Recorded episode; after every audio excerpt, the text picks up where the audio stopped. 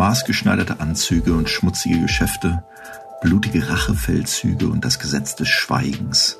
So kennt man das traditionelle organisierte Verbrechen Italiens, die Mafia, aus unzähligen Medieninszenierungen. Welche Geschichten verbergen sich hinter der Geschichte? In diesem Podcast sprechen wir alle zwei Wochen mit Menschen, die nach den Schicksalen hinter den bloßen Jahreszahlen suchen. Hier ist Spiegelgeschichte, der historische Podcast des Spiegel. Heute zu Gast bei mir ist der Journalist Andreas Ulrich, der für sein Buch Das Engelsgesicht, die Geschichte eines Mafia-Killers aus Deutschland, mit dem ehemaligen Mafioso Giorgio Basile gesprochen hat und dabei Einsicht bekommen hat in einen Lebenslauf, der mitunter an Hollywood-Gangsterfilme erinnert. Hallo Andreas, schön, dass du da bist. Hallo, Danny. Wie bist du eigentlich auf dieses Thema, auf Giorgio Basilis Lebenslauf, seinem Mafia-Werdegang in Deutschland gestoßen? Also ich habe ja grundsätzlich für den Spiegel viele Jahre lang über die italienische Mafia, insbesondere die Drangheta, recherchiert und in dem Zusammenhang auch den einen oder anderen Artikel geschrieben. Und es war tatsächlich so, dass Giorgio Basili mich dann plötzlich anrief. Also ich bekam einen Anruf durchgestellt, da ist jemand, der sich sprechen möchte. Ich saß im Büro und er meldete sich mit Basile. Ich, zunächst mal wusste ich gar nicht, wer das ist und sagte, ja, okay, und was, was kann ich für Sie tun? Und sagte, ja, Sie haben über mich was geschrieben. Und daran konnte ich mich in dem Moment gar nicht mehr erinnern, weil das war nur eine relativ kurze Einblendung, so als Beispiel dafür, dass die Mafia auch in Deutschland doch sehr präsent ist. Dann habe ich das in unserem internen Redaktionssystem mal den Namen äh, recherchiert und sah plötzlich, Mafia-Killer gesteht 34 Morde. Und das so, oh, oh, oh, ja, okay, was kann ich für Sie tun? Und äh, das war sozusagen der Beginn dieser Geschichte. Also es ist ja, was ich erstaunlich finde, gab es da bei ihm gar keine Scheu, sich also sozusagen wieder, wenn auch sehr vorsichtig ja, ins Licht der Öffentlichkeit zu begeben. Der hatte ja mit seinen Aussagen äh, mehr als 50 Schwerverbrecher hinter Gitter gebracht. Äh, nur das überrascht mich jetzt erstmal, dass er sozusagen auf dich zugekommen ist. War es schwierig sozusagen, ihn da aus der Reserve zu lassen? Ist er sehr vorsichtig vorgegangen in allem, was ihn irgendwie nachvollziehbar machen könnte? Er lebt ja sozusagen immer noch im Untergrund. Ganz im Gegenteil. Also er hatte eher das Bedürfnis zu reden, um aus seiner Sicht die Dinge mal richtig zu stellen. Es herrscht ja in der Mafia immer die Omerta, das Gebot des Schweigens, und das hatte er gebrochen. Und ich glaube, dass er, da die Mafia in ihren Strukturen und Werten und Normen ja so quasi religiöse Ansätze hat, dass er sozusagen sein Verrat legitimieren wollte. Er wollte erklären, warum er diesen Verrat begangen hat. Und die Erklärung dafür war im Kern, dass die Mafia die Bosse ihre eigenen Ideale verraten haben und er sich deshalb auch nicht mehr an dieses Schweigegebot gebunden gefühlt hat. Und insofern hatte er das große Bedürfnis, seine Lebensgeschichte zu erzählen, um seine Aussage bei der Polizei zu legitimieren, sich selber quasi zu erklären und reinzuwaschen. Mhm und ähm, wie genau diese Lebensgeschichte verlief, wie also aus diesem im Ruhrgebiet ursprünglich aufgewachsenen jungen Giorgio Basile ja der erste Kontakt, die erste Kontaktaufnahme zur ehrenwerten Gesellschaft stattfand und wie er dann selbst in der Hierarchie der Drangheta aufstieg und dann am Ende dieser Verrat stattfand, das hören wir jetzt. Der Pate aus Mülheim von Andreas Ulrich Aufgewachsen im Ruhrgebiet stieg Giorgio Basile nach 1980 zur Mafiagröße auf, ein Beispiel für die meist verborgenen deutsch-italienischen Beziehungen der ehrenwerten Gesellschaft. In der Anstaltskirche des Wuppertaler Gefängnisses Bendal singen die Gefangenen am Sonntag, dem 13. April 1980, Erweckt mich alle Morgen, als mit einem ohrenbetäubenden Knall die Stahltür an der Westseite des Gefängnisses aus den Angeln fliegt. Die Wucht der Explosion schleudert die Tür aus sieben Millimeter starkem Stahl mehr als 15 Meter weit durch die Luft. Während sich die meisten Häftlinge auf den Boden werfen, haben ein Italiener und zwei Jugoslawen nur darauf gewartet, sie sprinten los. Der Italiener heißt Arcangelo Maggio. Er ist so etwas wie der Statthalter der Ndrangheta in Nordrhein-Westfalen, der kalabrischen Spielart der Mafia. Am Steuer des wartenden Fluchtwagens sitzt Giorgio Basile, 19 Jahre alt, Nachwuchsmafioso aus Mülheim an der Ruhr. Es ist seine erste richtige Straftat. Seine Eintrittskarte in die ehrenwerte Gesellschaft, wie sich die Drangheta nennt. Fast 20 Jahre später wird Basile in Kempten im Allgäu festgenommen. Er gesteht Wissen und Beteiligung an 34 Morden, packt aus über die Strukturen, Verbrechen und Mafiosi in Deutschland und Italien. Mehr als 50 Männer werden aufgrund seiner Aussagen verurteilt. Er ist der wichtigste Mafiosi, der je in Deutschland verhaftet wurde. Der Aufstieg des Gastarbeiterkindes zum Profikiller beginnt in den 60er Jahren im Ruhrgebiet. Giorgio Basiles Vater Battista kommt 1961 aus Corigliano Calabro einem Nest an der Sohle des italienischen Stiefels in eine Barackensiedlung an der Friedhofstraße in Mülheim, weil Mannesmann Arbeiter fürs Stahlwerk brauchte. Corigliano ist ein malerisches, wenn auch Mafia-verseuchtes Städtchen am Ionischen Meer. Und wie das Schicksal es will, verliebte sich dort ein mächtiger Mafioso, ausgerechnet in Giorgios Mutter. Diese Liebe wird zum lebensbestimmenden Moment für Giorgios Schicksal. Die Eltern streiten sich ständig, Battista Basile verprügelt seine Frau, doch vor Vorgesetzten kuscht er. In den Augen des Sohnes, der nur selten satt wird, ist sein Vater ein Feigling. 1966 wird das Verhältnis der Mutter mit einem Mann aus der Heimat bekannt, Antonio De Chico. Die Mutter kehrt zurück nach Corigliano und nimmt Giorgio mit. De Chico kümmert sich um die Frau und um Giorgio. Er ist das Gegenteil des Vaters, ein kräftiger Mann mit einem mächtigen schwarzen Schnurrbart. Er trägt elegante Anzüge, ein stets offenes Hemd und eine schwere Goldkette auf der behaarten Brust. Corigliano fürchtet diesen Mann, den örtlichen Boss der Ndrangheta. Dank de Chico bekommt Giorgio jetzt all das, was ihm bei seinem Vater fehlte. Liebe, Wohlstand, Respekt. Es gibt jetzt regelmäßig etwas zu essen, Giorgio trägt feine Hosen und sogar Strümpfe. Doch als seine Mutter 1968 von de Chico schwanger wird, zwingt man sie nach Deutschland zurückzugehen, wegen der Ehre. Denn auch De Chico ist verheiratet und so muss Battista die Vaterrolle übernehmen. Giorgio besucht nun die Schule an der Mülheimer Bruchstraße. Die Lehrerin mag den kleinen Italiener mit den schwarzen Locken, aber seine Leistungen lassen zu wünschen übrig. Mit Mühe beendet er die sechste Klasse und findet eine Lehrstelle als Schlosser in der Drahtseilerei Cox. Als junger Mann erlebt Giorgio bei einem Besuch in der Heimat die Macht der Chicos. Er wird unterwürfig gegrüßt, nirgendwo muss er bezahlen. Stimmt es, was man so sagt? Gehörst du zur ehrenwerten Gesellschaft? fragt Giorgio ihn eines Tages. Die ehrenwerte Gesellschaft, das ist die Ndrangheta. Das ist wahr. Ich bin ein respektierter Mann, antwortet De Chico. Giorgio ist beeindruckt. Er will so werden wie der Mann in den eleganten Anzügen.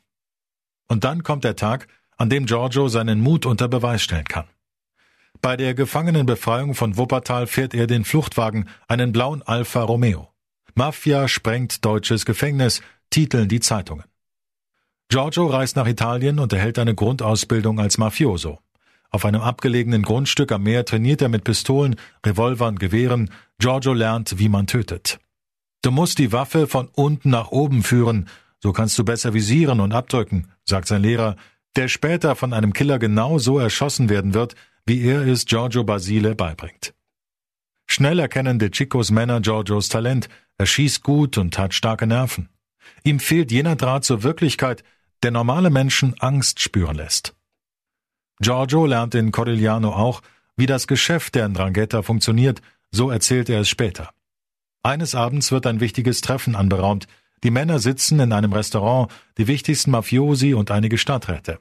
Sie reden über Aufträge für eine Baufirma, die dem Clan gehört. Plötzlich legen die Mafioso ihre Waffen auf den Tisch Ihre Firma erhält den Zuschlag. Der Junge aus dem Ruhrgebiet erfährt auch, was passieren kann, wenn man sich mit der Drangheta anlegt. An einem Abend auf De Chicos Grundstück weht ein milder Wind über das Land und bringt angenehme Kühle. Der Tisch unter Olivenbäumen ist reichlich gedeckt, es gibt Fleisch, Brot, Oliven und Wein. Merk dir genau, was du sehen wirst, sagt De Chico. Zunächst reden die Männer über das Wetter und die Weinernte, bis sie plötzlich über einen in der Runde herfallen. Als der Mann ohnmächtig ist, fast tot schon, schleppen sie ihn zum Schweinestall. Dort quiekt gierig eine Rotte, die seit Tagen nichts zu fressen bekommen hat. Die Männer nehmen den blutig geschlagenen Körper und werfen ihn in den Trog. Wie wild stürzen sich die Schweine auf den Ohnmächtigen. Die Männer lachen herzhaft, während die Schweine ihre Kiefer in das Menschenfleisch graben. In kurzer Zeit ist von dem armen Teufel kaum noch etwas übrig. Danach kehren die Mafiosi an den Tisch zurück und essen ungerührt weiter. Giorgio hat verstanden. Ihm ist übel, aber er ist fasziniert von der archaischen Macht. Seine Vorstellungen von Recht und Ehre beruhen bald allein auf den Gesetzen der Mafia. Zurück in Mülheim eröffnet er Ende 1982 eine Pizzeria. Im Januar 1984 pachtet er von dem Unternehmer Rudolf Möhlenbeck eine Diskothek, er nennt sie Flair. Giorgio will in Mülheim seinen eigenen Clan gründen, die Disco soll sein Hauptquartier werden. Giorgio ist jetzt 22 Jahre alt. Er ist kleiner als die meisten seiner Freunde, trägt die Haare halb lang, dazu einen Oberlippenbart. Er spricht besser Deutsch als Italienisch mit dem eindeutigen Akzent des Ruhrgebiets. Er begeht Überfälle, hehlt mit Diebesgut, lässt seine Pizzeria in Flammen aufgehen. In seiner Disco tummelt sich bald die halbe Mülheimer Unterwelt, darunter ein deutscher Boxmeister, ein ehemaliger Bankräuber, Zuhälter und leichte Mädchen. So gerät er ins Visier der Mülheimer Kripo. Als es im Flair zu einer Schießerei kommt, sorgt die Polizei dafür, dass Giorgio die Konzession verliert. Mühlenbeck kündigt den Pachtvertrag. Giorgio sieht sich am Abgrund. All seine Träume stehen vor dem Aus. Er bittet De Chico um Hilfe. Mühlenbeck soll eine Lektion erhalten, damit er den Pachtvertrag verlängert. Am Dienstag nach Ostern 1985 dringen drei bewaffnete Italiener in die Wohnung Mühlenbecks ein. Sie schlagen den Mann zusammen, fesseln und foltern ihn. Er erstickt schließlich an einem blutigen Knebel im Rachen. Weil Anwohner sich das Nummernschild des Fluchtwagens notieren, wird der Fall schnell aufgeklärt. Das Urteil fällt am 7. Januar 1986. Giorgio als Auftraggeber muss für neuneinhalb Jahre hinter Gitter. Einer seiner italienischen Schläger hat mit den Anklägern einen Deal gemacht und ihn verraten. Dieser Zeuge wird später in der Heimat ermordet, aus Rache für den Verstoß gegen die Omerta, das Schweigegebot der Mafia. Das herausgeschnittene Herz des Mannes legen die Mörder den Eltern vor die Haustür, als Warnung an alle anderen. De Chico, der Pate im Hintergrund, kommt mit einer geringen Strafe davon. Zwar hat er seinem Rang entsprechend die Täter besorgt, den Auftrag erteilt und die Beute kassiert, aber Giorgio hält dicht. Er brummt seine Strafe ab in Oberhausen, Bochum und Münster. Die Haft ist hart. Am schlimmsten aber ist für ihn der Moment, als ihm seine kleine Schwester offenbart, dass sie missbraucht wurde. Von dem Mann, den Giorgio am meisten bewunderte, dem er über alles vertraute, De Chico. Giorgio schwört Rache. Nach sechseinhalb Jahren hinter Gittern, im September 1991, wird Giorgio Basile nach Italien abgeschoben. Per Flugzeug geht es nach Rom und von dort zurück nach Corigliano. Auch hier hat sich die Welt verändert. In der Ndrangheta haben sich die Machtverhältnisse verschoben. Der alte Boss ist geflüchtet, ein ehemaliger Unterboss namens Santo Carelli hat sich an die Spitze des Clans gesetzt. Er lässt seine Gegner gerade Mann für Mann beseitigen, De Chico steht ebenfalls auf der Abschussliste. Giorgio erfasst die Situation schnell. Er geht zu Carelli und bietet ihm seine Mitarbeit an. Wenn es soweit ist, dass De Chico sterben muss, dann will ich ihn töten, sagt er. Das ist seine Eintrittskarte in die Ndrangheta, mit der er zu Ruhm gelangen und seine Rache stillen kann. Santo Carelli stimmt zu. Die beiden kommen überein, dass Giorgio erstmal den Drogenhandel in Corigliano übernehmen darf. Sein Aufstieg beginnt. Im Sommer 1993 erhält er die Erlaubnis, De Chico zu töten. An einem frühen Julimorgen lauert er dem Liebhaber seiner Mutter vor der alten Kirche auf. Er hat einen 38er Revolver und eine abgesägte Schrotflinte dabei. Giorgio versteckt sich in einem weißen Fiat, der am Ende jener schmalen Straße parkt, aus der De Chico kommen muss. Er wartet. Gegen 5.30 Uhr hört er das Knattern des Motorrollers, den De Chico fährt. Giorgio Basile tritt auf die Straße und nimmt die Maske vom Gesicht. Er hebt die Waffe. Oh Mamma mia, ruft De Chico. Dann fallen die tödlichen Schüsse. Von nun an gehört Basile dem Carelli-Clan an. Obwohl er nie nach Mafia-Art getauft wird, gelingt ihm ein außergewöhnlicher Aufstieg innerhalb der Organisation. Das liegt hauptsächlich daran, dass er dem Clan mit dem Kokainhandel aus Holland sehr viel Geld einbringt. Doch ist er auch skrupellos genug, mit Gegnern in Bandenkriegen kurzen Prozess zu machen. Manchen erschießt oder erschlägt er eigenhändig, in anderen Fällen ist er an der Planung beteiligt.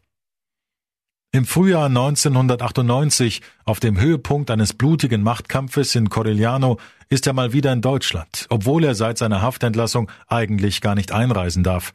Bei einem Landsmann will er 15.000 Mark abholen, die der ihm schuldet. Am 2. Mai nimmt er den Zug nach München, von dort fährt er weiter nach Kempten im Allgäu.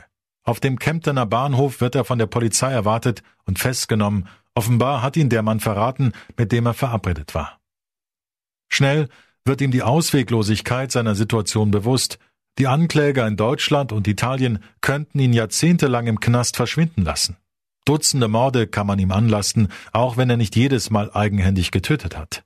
So oder so ist sein altes Leben zu Ende. Er vertraut dem Klar nicht mehr, auch seine Ehefrau wird er nicht wiedersehen.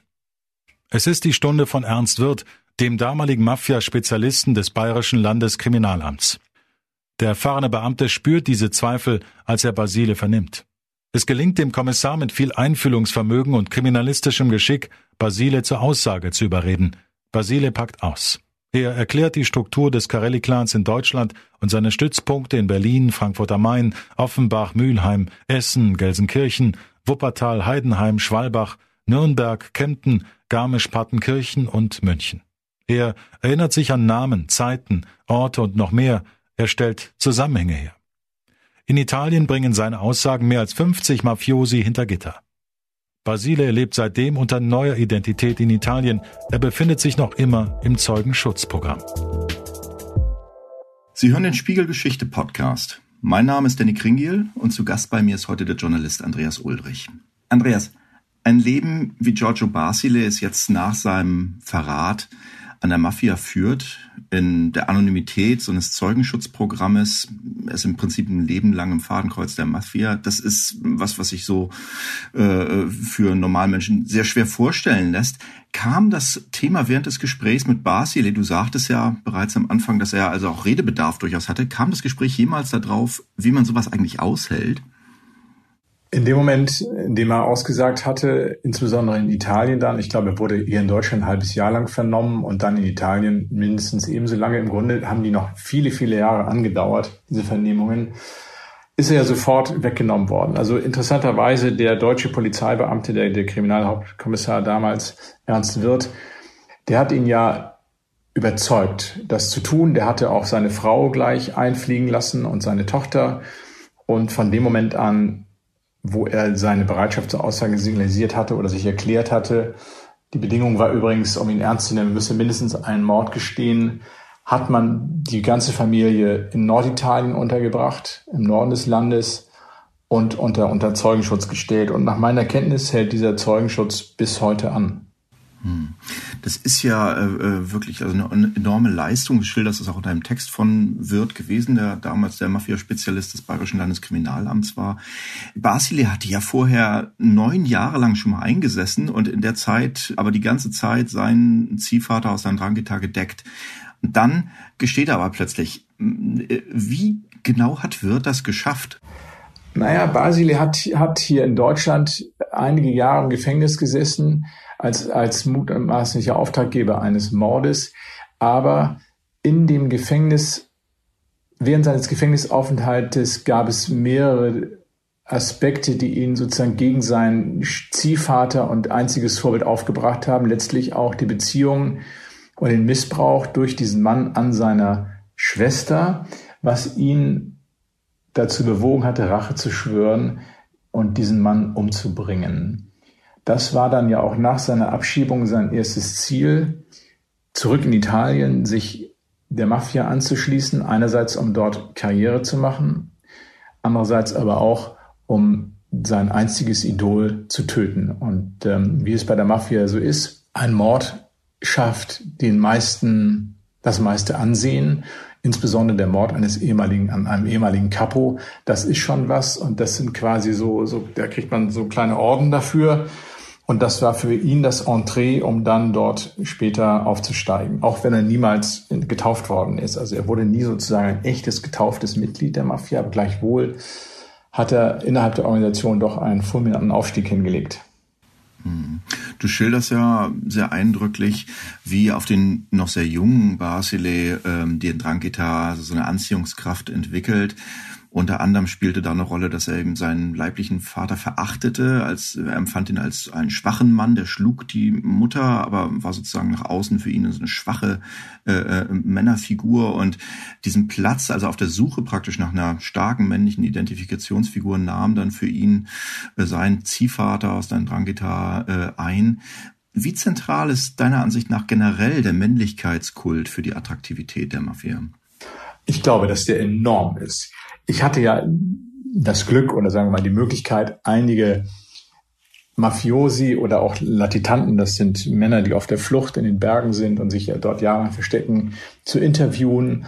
Und ein geflügeltes Wort ist immer, ähm, als normaler Mann bist du, bist du ein Niemand gemischt mit nichts und erst durch die Mafia wirst du, wirst du zum richtigen Mann. Und was mir auch viele erzählt haben, war, also viele Mafiosi erzählt haben, war mit dem Eintritt in die Mafia hat sich ihr Ansehen im Dorf verändert. Plötzlich wurde ihnen mit äh, Respekt begegnet und so weiter. Und ich glaube, in einer derart strukturschwachen Gegend wie Süditalien mit einer enormen äh, Jugendarbeitslosigkeit ist das ein, ja, für manche zumindest ein Weg aus sich, aus dem eigenen Leben was zu machen, zu Ansehen zu gelangen, irgendwas darzustellen, eine Aufgabe zu haben. Das macht die Mafia natürlich einerseits besonders attraktiv und andererseits besonders gefährlich. Aber da ist natürlich auch in Italien, denke ich, eine Form von Staatsversagen, dass es eben nicht gelingt, diese jungen Leute von der Straße zu holen und ihnen eine Alternative anzubieten. Zurzeit sieht sich ja Europa politisch großen Erschütterungen auch ausgesetzt. Stabilität äh, des, des Staatenbundes nimmt doch sehr ab. Welchen Einfluss hat das eigentlich auf die Situation äh, der Mafia? Wir haben etablierte Strukturen auf dem Balkan, die sich zum Teil ähm, neu positionieren, etwa in Albanien.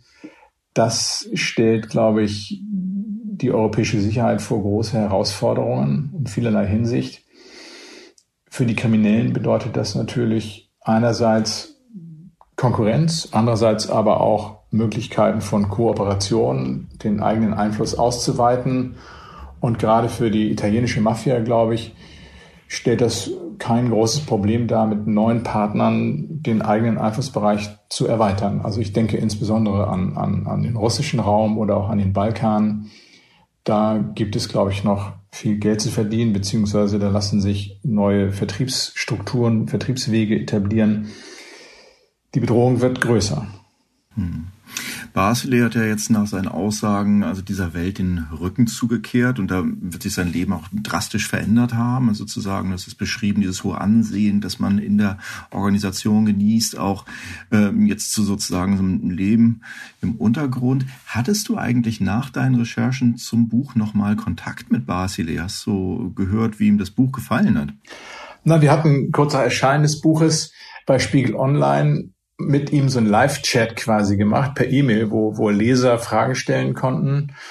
Äh, und seitdem habe ich nur sporadisch mal was von ihm gehört. Ich selber habe ja keine Möglichkeit, mit ihm in Kontakt zu treten. Ich habe mit, mit dem Kommissar, mit dem Polizisten noch das eine oder andere Mal gesprochen. Insofern weiß ich jetzt nicht genau, wie sein Leben verlaufen ist. Ich hatte noch einmal Gelegenheit, ihn zu sehen. Das war in Düsseldorf in einem Prozess gegen ein mutmaßliches Mitglied der Drangheta in Nordrhein-Westfalen, wo er als Zeuge auftrat. Das wurde per Video in den Gerichtssaal übertragen. Aber ansonsten ähm, weiß ich es nicht. Ich glaube allerdings, dass er sich immer noch im Zeugenschutzprogramm befindet. Aber mehr kann ich dazu nicht sagen. Das weiß ich einfach nicht. Hm.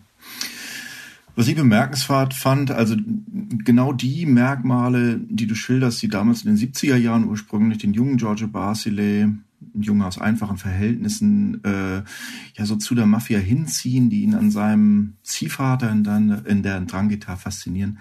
Die wirken fast wie äh, aus einem heutigen Hip-Hop-Video entnommen. Ne? Da geht's also die Faszination von teuren Anzügen, schweren Goldketten, viel Geld, die Furcht äh, der Welt um einen herum, die man dann als Respekt interpretiert. Was glaubst du, macht den Appeal des organisierten Verbrechens so zeitlos? Ich glaube, das ist relativ einfach, dass man mit der nötigen Maß, mit dem nötigen Maß an Brutalität und Skrupellosigkeit in solchen Organisationen relativ schnell zu Geld und, und, und Ansehen gelangen kann. Das sieht man ja allenthalben auch auf den Straßen bei manchen Leuten, die in Autos sitzen, wo man sich wundert, wie sie die äh, sich, sich leisten können. Ähm, oder an, an dem Gehabe, an dem Auftreten der, der Clans in Berlin und Essen beispielsweise da steckt natürlich was, was drin. Und an der Gesellschaft, die, die im Wesentlichen auf materiellen Wohlstand ausgerichtet ist, ist das für viele junge Leute, insbesondere mit niedrigerem Bildungsstand oder, oder kaum Bildung, der Weg, ohne große Anstrengungen nach vorne zu kommen. Hm. Die Clan-Kriminalität ist ja ein Thema, das wirklich in den letzten Jahren noch sehr stark äh, ja hier an Medienpräsenz, sagen wir mal vorsichtig, äh, gewonnen hat.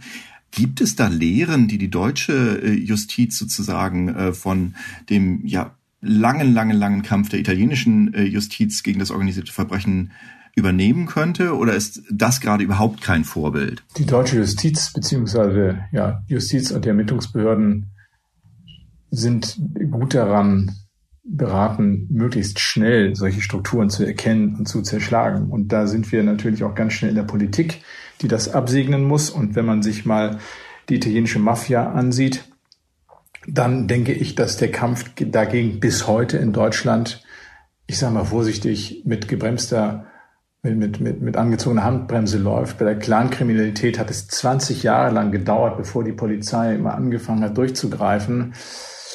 Es ist, denke ich, im Wesentlichen ein politisches Problem in Deutschland, dass man solche Phänomene, Kriminalitätsphänomene nicht benennen möchte und auch nicht bekämpfen möchte.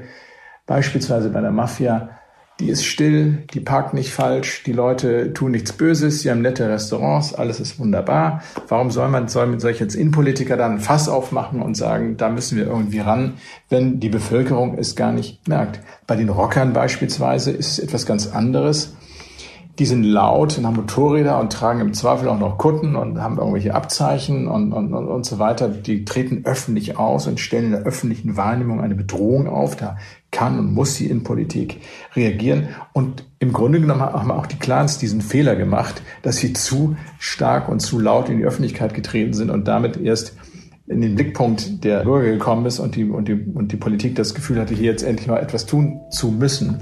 Wenn die sich stiller verhalten hätten, wer weiß, vielleicht würde man sie heute noch in Ruhe lassen. Andreas, ganz vielen herzlichen Dank für das Gespräch. Gerne. Besten Dank auch an Sie, liebe Zuhörer, dass Sie wieder mit dabei waren in unserem Podcast Spiegelgeschichte. Ich würde mich freuen, Sie an dieser Stelle wiederzuhören zu unserer nächsten Folge in zwei Wochen. Bis dahin, alles Gute und bleiben Sie gesund.